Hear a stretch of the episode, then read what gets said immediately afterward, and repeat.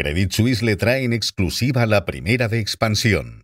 Credit Suisse, comprometido con el servicio personalizado, ofrece soluciones adecuadas a sus clientes en toda España.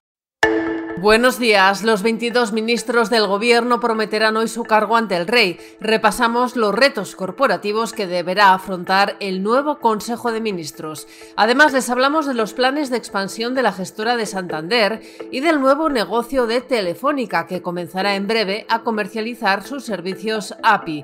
Les contamos también que el chef David Muñoz ha vuelto a ganar el premio al mejor cocinero del mundo. Calculamos cuánto costará dolarizar la economía argentina y nos fijamos en el malestar que ha ocasionado en OpenAI la marcha de Sam Altman. Los ministros del nuevo gobierno que ha conformado Pedro Sánchez prometerán hoy su cargo ante el rey. El nuevo Consejo de Ministros se va a estrenar con varias cuestiones corporativas de primer nivel.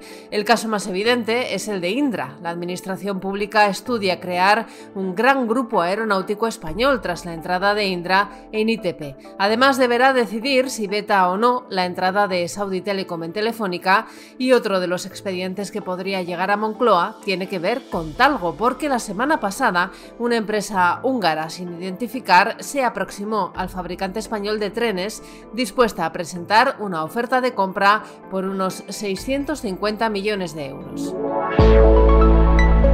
Hablamos ahora de Santander Asset Management, la gestora de Santander, que tiene el foco puesto en conseguir mandatos de inversores institucionales como grandes fondos soberanos, fondos de pensiones y aseguradoras en mercados donde el banco no tiene presencia comercial.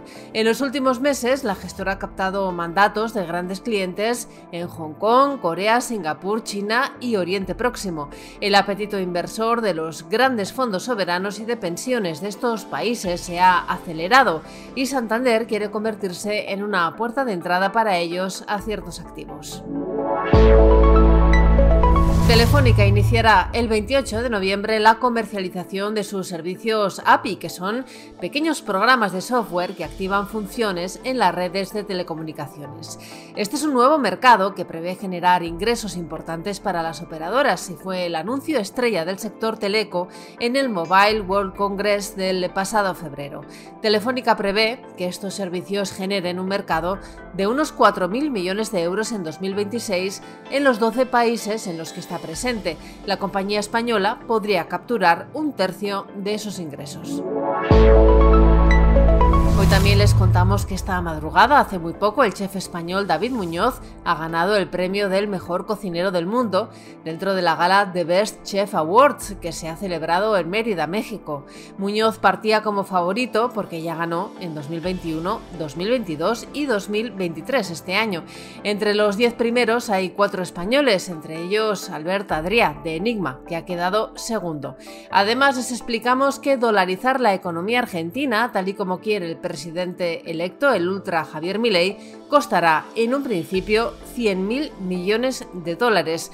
Y les hablamos de la demanda que ha presentado la SEC en Estados Unidos contra la plataforma de intercambio de criptomonedas Kraken por operar como una plataforma de corretaje de valores sin estar registrada como tal. Los 22 ministros que integran el nuevo gobierno de Pedro Sánchez prometen esta mañana sus respectivos cargos ante Felipe VI en el Palacio de la Zarzuela como paso previo a asumir las carteras de mano de sus antecesores en las sedes de cada ministerio.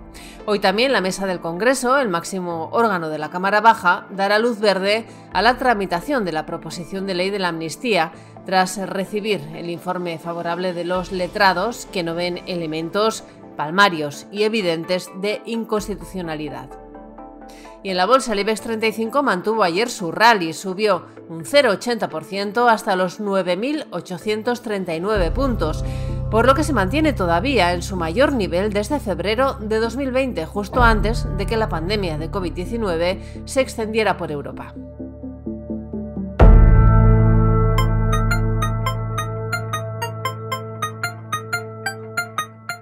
Financial Times destaca esta mañana la revuelta que se ha desatado entre eh, los empleados y los inversores de OpenAI tras el inesperado despido de su fundador Sam Altman, que ha sido fichado por Microsoft.